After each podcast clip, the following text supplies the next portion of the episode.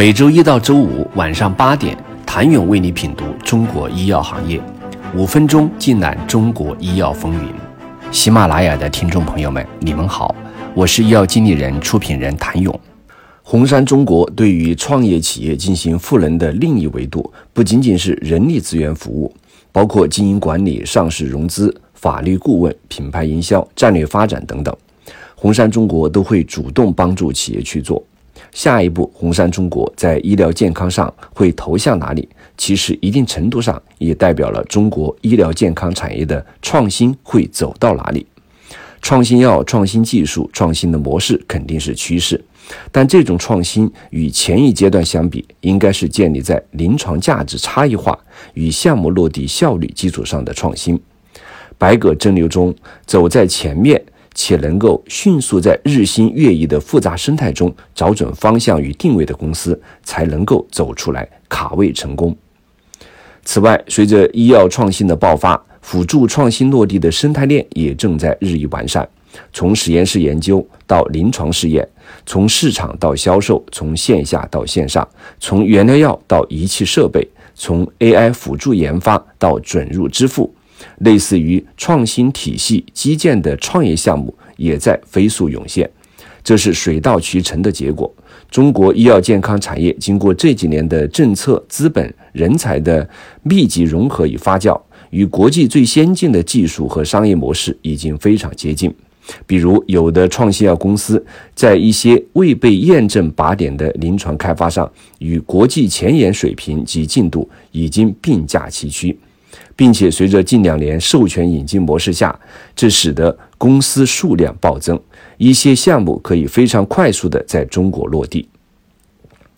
对于投资更早期的界定，周奎认为，一是对于技术和产业模式尚不成熟领域的探索和尝试；二是对于虽属于成熟市场但仍处于创业事业初期的公司的关注。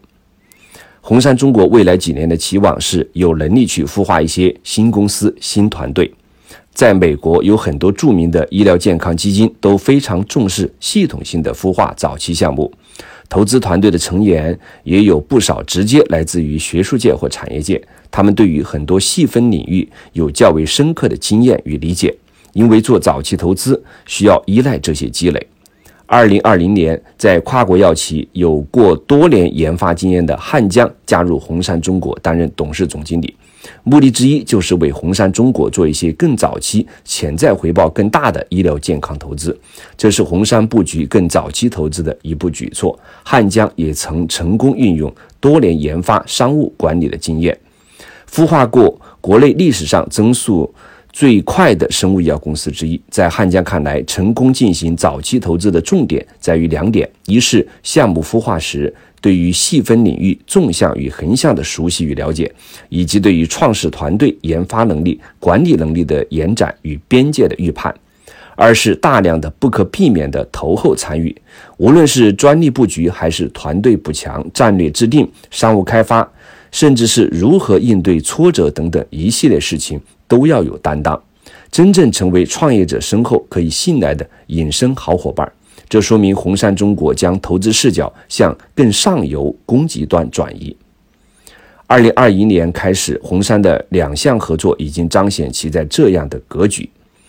一月二十八号，红杉与国内最大的保险公司之一太平洋保险宣布达成健康产业战略合作。几天后，红杉又与全球基因测序龙头企业合作推出红杉中国智能医疗基因组学孵化器。孵化本身就意味着更早、更新、更前沿；保险则意味着巨大资本体量，意味着创新落地的最后关键一环——支付。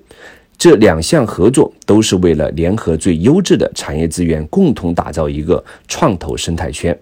作为投资机构，红杉中国就是在利用好自己的品牌、专业知识和团队，以及强大的投后服务能力，形成一个独特的投资生态体系，为创业者提供他们最需要的帮助。谢谢您的收听。想了解更多最新鲜的行业资讯、市场动态、政策分析，请扫描二维码或添加医药经理人微信公众号“医药经理人”——医药行业的新闻与资源中心。我是谭勇，明天见。